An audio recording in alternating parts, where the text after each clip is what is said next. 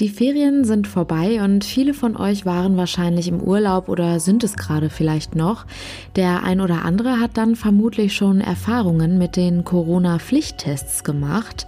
Die kann oder muss man ja mittlerweile zum Beispiel an einigen Flughäfen oder Bahnhöfen machen. Wir sprechen heute im Podcast darüber, wie es mit den Tests in Zukunft weitergeht. Darüber wird gerade nämlich stark diskutiert. Außerdem ein Thema im Podcast. Die Zahl der Abgeordneten im Bundestag ist zu hoch.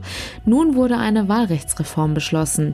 Was das eigentlich genau bedeutet, schauen wir uns auch mal genauer an. Heute ist Donnerstag, der 27. August 2020. Ich bin Julia Marchese. Guten Morgen. Ich freue mich sehr, dass ihr zuhört. Der Rheinische Post Aufwacher. Der Nachrichtenpodcast am Morgen.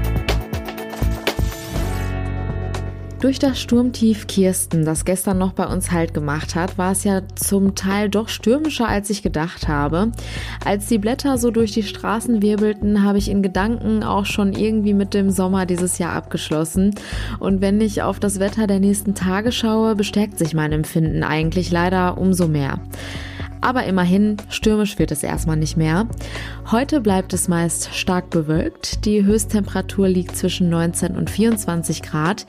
In der Nacht zu Freitag ist auch schauerartiger Regen möglich und es kühlt sich nochmal richtig ab bei Tiefstwerten zwischen 15 und 10 Grad. Morgen ist am Tag mit Schauern zu rechnen. Die Temperaturen liegen aber auch hier zwischen 21 und 24 Grad.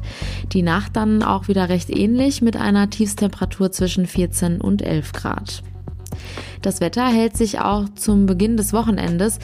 Der Samstag startet vereinzelt mit kurzen Schauern mit Höchsttemperaturen zwischen 20 und 23 Grad. Abends und in der Nacht dann aber überwiegend niederschlagsfrei mit Tiefstwerten bis zu 10 Grad. Heute treffen sich wieder die Ministerpräsidenten mit Bundeskanzlerin Angela Merkel. Es geht wieder mal um den Umgang mit Corona. In Nordrhein-Westfalen gab es zu diesem Thema gestern eine hitzige Debatte im Landtag. Es ging um die derzeitige Teststrategie. Wer wird auf Corona getestet? Wie oft und wann? Unser Korrespondent Max Plück war dabei. Was hat CDU-Gesundheitsminister Karl-Josef Laumann zur aktuellen Situation gesagt? Also er hat erstmal gesagt, dass die Lage beherrschbar ist und ähm, hat versucht, damit auch so ein bisschen der SPD den Wind aus den äh, Segeln zu nehmen. Die haben nämlich äh, davor ordentlich Rabatz gemacht und haben ihm vorgeworfen, dass er keinerlei äh, Strategie habe, sondern dass er lediglich mit dem, was er tut, die Krise verwalte. Und das konnte er natürlich nicht so auf sich sitzen lassen. Aber wir hören ständig von steigenden Zahlen und das aktuelle Niveau erinnert uns ans Frühjahr. So richtig toll läuft das Ganze gerade doch auch nicht, oder? Naja, er hat äh, da ein paar andere Zahlen präsentiert. Also er hat den äh, uns allseits bekannten R-Wert zu Rate gezogen, der liege wieder unter 1, hat er gesagt. Also das ist der Wert, der sagt, wie viele Menschen jemand ansteckt, der mit Corona infiziert ist. Genau, das heißt also, ein Mensch steckt weniger als eine weitere Person an. Er hat gesagt, wir haben 2271 freie Intensivbetten. Wir haben gerade mal auf den Intensivstationen ein bisschen mehr als 80 äh, Patienten und 59 davon in Beatmung. Und die Sieben-Tage-Inzidenz, die hat er auch nochmal herangezogen. Das ist ja der Wert, ähm, äh, bei dem sozusagen wir schauen, wie viele äh, Menschen sich pro 100.000 äh, Einwohnern innerhalb von einer Woche äh, neu infiziert haben. Und da liegen wir bei 11,2 und das ist weit weg von dem Wert, der mal von dem Ministerpräsidenten als der kritische ähm, definiert worden ist, das wäre nämlich 50. Okay, und ein großer Streitpunkt ist ja jetzt aber die Teststrategie. Wer wird wann getestet, wo und wie wird getestet? Was wirft die Opposition der Regierung vor? Also sie sagt, es gibt da einfach zu wenig Anstrengung ähm, bei den anlasslosen Tests. Also anlasslos bedeutet, äh, wenn ich nicht gerade einen trockenen Husten habe, merke, dass äh, mein, mein Geschmackssinn flöten geht und ich sowieso das Gefühl habe, dass ich einen Atemwegsinfekt habe, dann werde ich nicht getestet. Und da sagt die Opposition, insbesondere die SPD, das ist zu wenig. Man muss die Testungen einfach deutlich ausweiten. Und äh, der Oppositionsführer Thomas Kutschaty hat sechs konkrete Maßnahmen vorgeschlagen, die man machen müsste. Ich nenne jetzt nur mal ein paar beispielhaft. Er hat gesagt, wir brauchen mehr mobile Testzentren. Das heißt also, dass äh, der Tester kommt dann quasi zu uns ins Haus, in die Schule, äh, ins Unternehmen und kann dann auf einen Schlag alle Leute abstreichen und dann ähm, würde man deutlich bessere Ergebnisse kriegen. Ähm, Thomas Kutschaty hat außerdem vorgeschlagen, mobile Drive-In-Schalter wieder mehr aufzubauen. Also das äh, kenne ich aus eigener Anschauung. Da fährt man dann vor so einem kleinen Zelt vor, dann äh, äh, kurbelt man das Fenster runter, beziehungsweise fährt das Fenster einmal runter und dann kriegt man so ein nettes Wattestäbchen einmal in die Nase und in den Rachen gedrückt und fertig ist die Sache. Ähm, außerdem hatte er dann auch noch auf formale Hinderungsgründe bei Ärzten, die beispielsweise in ähm, Kliniken arbeiten, ähm, äh, hingewiesen. Er hat gesagt, die müssten doch auch in die Lage versetzt werden, dass sie einfach sagen können, wir wollen unsere Belegschaft prüfen. Äh, äh Gleiches gilt halt eben für die Betriebsärzte. Und er hat gesagt, es müssten deutlich mehr Zusammenarbeit bei Pharmaunternehmen und mit Hochschulen geben, um überhaupt halt eben diese Kapazitäten zu kriegen. Weil das ist nämlich am Ende der Kasus Knaxus. Wir laufen auf eine Situation zu, in der uns äh, die Testkapazitäten einfach ausgehen. Was heißt das? Wir laufen darauf zu, wenn die Zahlen weiter steigen. Genau, genau. Und das ist jetzt auch so, also das hat beispielsweise heute auch Bundesgesundheitsminister Jens Spahn gesagt. Der hat gesagt, äh, die arbeiten rund um die Uhr in diesen Laboren. Also die sind, äh, da geht es ja auch darum, dass beispielsweise jetzt die Regelungen geändert worden sind für die Reiserückkehrer aus Risikogebieten. Und er hat gesagt, äh, dadurch, dass man bislang halt eben das immer kostenfrei angeboten hat, sind natürlich jetzt die ganzen Labore am Anschlag und die arbeiten halt eben rund um die Uhr. Und das fand ich interessant, das hat auch der Laumann einfach mal nochmal aufgeworfen kaufen, das ist ja auch eine Kostenfrage. Also äh, wenn 70 Euro muss man ja im Hinterkopf haben, hat Laumann jetzt gesagt, ich hatte auch schon mal die Zahl von 50 Euro gehört, das variiert so ein bisschen, ähm, aber nehmen wir mal an, der äh, Gesundheitsminister ist da mehr Fachmann als äh, der liebe Max, dann äh, 70 Euro pro Test ist das schon auf jeden Fall auch eine Hausnummer. Und derzeit sind wir in NRW beispielsweise dabei, dass wir 280.000 Menschen äh, in der Woche testen. Das ist ja schon eine Summe. Hat die Debatte denn irgendwelche neuen Impulse gebracht oder macht die Regierung so weiter wie bisher? Naja, also dadurch, dass natürlich die Machtverhältnisse bei uns relativ klar sind und ähm, die, beziehungsweise relativ klar, dadurch, dass äh, Schwarz-Gelb eine Stimme über den Durst hat, äh, können sie jetzt ja erstmal so weitermachen, wie sie es bisher gemacht haben. Aber wir schauen alle mit großer, ähm, äh, mit großer Spannung auf das, was die Ministerpräsidenten ähm, am Donnerstag mit der Kanzlerin besprechen werden. Und äh, da geht es dann äh, neben den Testkapazitäten und neben den Testungen vor allem auch um die Frage, wie gehen wir weiter um mit Großveranstaltungen, wie gehen wir um mit ähm, mit äh, den, den Familienfesten, in Klammern also meiner Hochzeit mit 250 Gästen oder ähm, vor allem, das wird die Sportfreunde äh, interessieren, wie gehen wir weiter um mit ähm, Fußballspielen ähm, und Zuschauerbeteiligung. Das ist zumindest, soweit ich das derzeit höre, vor allem der größte Streitpunkt zwischen den Ministerpräsidenten. Und da bin ich sehr gespannt, was die Ministerpräsidentenkonferenz uns da am Ende bescheren wird. Ja, die derzeitige Situation lässt noch so einige Fragen offen. Wir bleiben dran. Danke, Max. Die Zahl der Abgeordneten im Bundestag ist zu hoch. Damit sie wieder kleiner wird, hat die Koalition am Dienstagabend eine Wahlrechtsreform beschlossen. Aber wie kann sowas eigentlich passieren? Achtung, jetzt wird es ein bisschen komplex. Wenn eine Partei mehr Sitze im Bundestag über die Erststimme gewinnt, als sie im Verhältnis der Zweitstimmen eigentlich haben sollte, dann nennt man das Ergebnis Überhangmandat. Weil dann das Größenverhältnis der Fraktionen im Bundestag nicht mehr stimmt, werden diese Überhangmandate ausgeglichen. Und zwar dann durch Ausgleichsmandate. Ohne Wahlrecht studiert zu haben, kann man sich vorstellen, dass bei dieser ganzen Ausgleicherei selten etwas äh, weggenommen wird, sondern eher etwas dazukommt. Das Ergebnis und gleichzeitig auch große Problem, ein riesengroßes Parlament. Das muss anders werden, darüber sind sich eigentlich alle einig. Seit Jahren wird über eine Wahlrechtsreform gestritten, jetzt kommt sie endlich, allerdings im Mini-Format. Der Kernpunkt, bis zu drei Überhangmandate sollen nicht mehr durch Ausgleichsmandate kompensiert werden. Das ist nicht gerade der große Wurf, findet Christina Dunz aus unserem Hauptstadtbüro. Darüber habe ich gestern mit ihr gesprochen. Christina, was ist denn genau das Problem? Also der Bundestag hat ja eine Größe von 709 Abgeordneten, das ist Rekord. Äh, die Regelgröße ist 598 Mandate.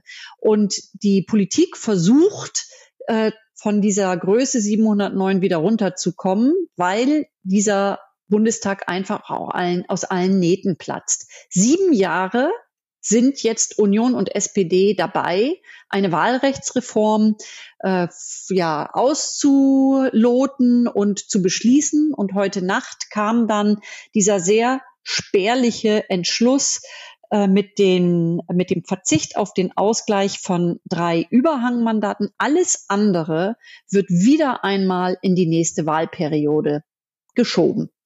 Eine schwarz-rote Koalition wäre natürlich eine gute Chance gewesen, das Problem endlich mal zu lösen. Warum hat das denn nicht geklappt? Ja, da geht es einfach um Macht. Keine Partei möchte gerne sich Chancen nehmen, äh, Bundestagsmandate zu erringen. Und äh, deswegen hat die SPD sich zum Beispiel sehr stark gegen den Vorschlag der Union gewehrt, dass äh, die Zahl der Wahlkreise verkleinert wird und ähm, die Union war immerhin äh, äh, nicht vorgeprescht, sondern hatte einen Vorstoß gemacht, dass die Zahl der Wahlkreise von 299 auf 280 reduziert wird. Das ist schon mal immerhin ein Anfang. Nicht einmal darauf hat sich die SPD eingelassen, aber beschlossen mit der Union genau diesen Vorschlag für 2025 wieder hervorzuholen. Und das zeigt so die ganze Misere, dass man nicht mal in der Lage war, 19 Wahlkreise neu zuzuschneiden, um ein bisschen dieser, äh, diesem aufgeblähten Bundestag etwas entgegenzusetzen. Und es liegt daran, dass sie einfach nicht verzichten können, dass was diese Koalition Bürgern abverlangt an anderer Stelle, ist sie selbst nicht bereit zu geben. Und das ist ein, ja, ein Armutszeugnis. Das klingt jetzt so, als sei die SPD schuld. Allerdings gab es ja Vorschläge von beiden Seiten. Hat die Union hingegen denn alles richtig gemacht? Also die äh, CDU und CSU haben viel zu lange gebraucht, um sich selbst zu einigen. Wenn das Ganze im Januar schon gewesen wäre, dann hätte man auch mit der Opposition mal reden können und auch die SPD mehr darauf vorbereiten können. Die SPD hat dann vorgeschlagen, dass jene Mandate gestrichen werden sollen, die nur ganz knapp errungen wurden. Das ist nach Ansicht der Union, und ich finde, da hat die Union recht, aber überhaupt nicht vertretbar, weil wer ein Mandat gewonnen hat, wer gewählt wurde und dann nicht in den Bundestag einziehen kann, das finde ich, hört sich wirklich überhaupt nicht demokratisch an, wie man auf so einen Vorschlag kommen kann, war mir nicht ganz klar, aber dass die Union da gesagt hat, da macht sie nicht mit, war, äh, glaube ich, nachvollziehbar und man kann bei an beiden Seiten sehen, sieben Jahre Zeit und jetzt so ein Murks in der Nacht ähm, ist einfach eine vertane Chance. Jetzt ist es vermutlich zu spät und da wird sich jetzt nichts mehr dran ändern, oder? Nein, daran wird sich jetzt für die Wahl 2021 nichts mehr ändern. Man hat, äh, es gibt ja diesen Spruch, wenn ich nicht weiter weiß, dann gründe ich einen Arbeitskreis. Es ist jetzt beschlossen, für die nächste Wahlperiode eine Reformkommission einzusetzen. Die soll sich dann mit der Verkleinerung des Bundestags und der Reduzierung der Wahlkreise befassen und im Übrigen auch über die Frage der Parität, wie mehr Frauen in den Bundestag kommen können und eine Absenkung des Wahlalters. Nur wie der nächste Bundestag zusammengesetzt ist, wie die nächste Bundesregierung aussehen wird, weiß kein Mensch. Das heißt also, das, was heute beschlossen wird, muss überhaupt keine Gültigkeit für die nächste Wahlperiode haben, Kommission hin oder Kommission her. Vielen Dank, Christina Dunz. Kurze Pause für Werbung. Diese Ausgabe des Aufwachers wird euch präsentiert von Rewe. Nachhaltigkeit, Vielfalt, Verbundenheit, dafür steht Rewe bereits seit 1927. Mittlerweile sehen die Märkte natürlich ganz anders aus als damals. Die Warenfülle ist zum Beispiel viel größer. Vieles ist bei Rewe aber auch geblieben, so etwa die genossenschaftliche Struktur und damit die Förderung der aktuell mehr als 1200 Kaufleute. Und selbstverständlich die Verwurzelung und Verbundenheit mit der Region. Danke an Rewe fürs Möglichmachen dieses Podcasts. Den Überblick über all das, was gerade in Düsseldorf so los ist, hat Charlotte Großer von den Antenne Düsseldorf Nachrichten für uns. Schönen guten Morgen. Guten Morgen, Julia. Hier in Düsseldorf steht jetzt fest, das geplante Großkonzert findet nächste Woche nicht statt. Es wird verschoben. Dann schauen wir auf den letzten der vier aussichtsreichsten OB-Kandidaten, die wir diese Woche genauer vorgestellt haben. Heute ist Amtsinhaber Thomas Geisel dran. Im neuen Köbogen 2 eröffnet heute das nächste Geschäft und die Armenkirche in der Altstadt wird bis Ende des Jahres weiterhin von der Stadt unterstützt. NRW-Gesundheitsminister Laumann hat es begrüßt, dass das geplante Großkonzert in der Arena verschoben wird.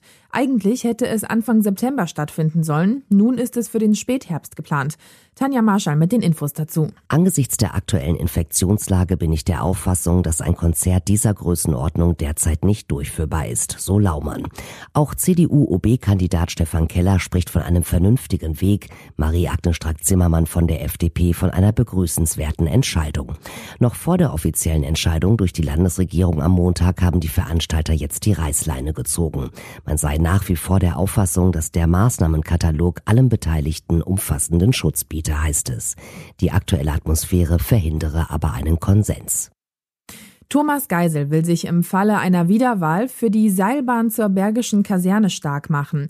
Der SPD-Politiker sagte im Interview mit uns, er wolle das jetzige Bundeswehrgrundstück an den öffentlichen Nahverkehr anbinden. Dort soll ein großes Wohngebiet entstehen und, wenn Düsseldorf die Olympischen Spiele 2032 ausrichtet, auch das Olympische Dorf. Dieser Ort ist sicher der geografisch geeignetste Ort für ein olympisches Dorf und äh, wir haben heute schon ein erhebliches Verkehrsproblem an der Bergischen Landstraße. Also von daher muss da ohnehin eine Verkehrslösung her. Und ich glaube, so eine Seilbahn ist ein modernes, effizientes, platzsparendes und durchaus auch attraktives Verkehrsmittel. Die Pläne für die Seilbahn zwischen Gerresheim und Knittkul gibt es schon seit Jahren. Sie wurden aber nie ernsthaft weiterverfolgt. Das will Geisel in einer möglichen zweiten Amtszeit ändern. Im Falle einer Wiederwahl will er auch dafür sorgen, dass viele neue bezahlbare Wohnungen gebaut werden. Es gehe darum, die städtische Wohnungsbaugesellschaft zu stärken. Einen zweiten Schwerpunkt möchte Geisel im Bereich Schulen setzen. Hier habe man schon viel erreicht. Auch das geht natürlich weiter. Wir haben ja jetzt noch zusätzliche Herausforderungen äh, durch die Rückkehr zu G9. Das schafft ja einen zusätzlichen Raumbedarf an Schulen was ÖPNV, vor allem was auch die Radwegeinfrastruktur angeht. Wir wollen ja weniger motorisierter Individualverkehr, mehr Fahrrad, mehr ÖPNV. Da müssen Sie natürlich auch entsprechend investieren in die, äh, in die Infrastruktur. Außerdem werde die Stadt mehr Geld ausgeben, um pflegebedürftigen Menschen ein Angebot zu machen. Unter anderem sollen mehr Altenheime gebaut werden. Nach TK Maxx eröffnet heute der zweite Modekonzern im neuen Köbogen 2. Auf drei Etagen macht H&M dort eine Filiale auf. Dafür sollen die beiden anderen Filialen in den Shadow-Arkaden und auf der Königsallee im kommenden Jahr schließen. In den nächsten Monaten eröffnen dann auch noch Aldi, DM und Mango in dem Gebäude am Schauspielhaus. Wer sonst noch in den Köbogen 2 einzieht, wird aktuell noch nicht verraten. Fest steht aber, dass Dunkin Donuts dort im Gastronomiebereich eine Filiale eröffnen wird. In den Pavillon zieht Mein Naschbar aus Mülheim. Ein weiterer Gastronomiebetrieb ist Mr. Benz Café. Weiterhin kommen mehr Menschen in die Armenkirche am Burgplatz als vor Corona. Das hat ein Stadtsprecher gesagt. Und zwar fast doppelt so viele pro Tag. Wegen der Corona-Pandemie können in den Tagesstätten und Tafeln weniger Menschen Essen bekommen. Deswegen gehen mehr von ihnen zur Armenküche. Die Stadt hat sich deswegen jetzt dazu entschieden, der Armenküche in der Altstadt auch weiterhin zu helfen. Und zwar bis Ende des Jahres mit zusätzlichen Mitarbeitern, Sachspenden und Logistik. Eigentlich sollten die Hilfen Ende dieses Monats auslaufen. Aber da der Andrang auf die Armenküche weiterhin groß ist und der Herbst und der Winter kämen, wolle man weiterhelfen, heißt es.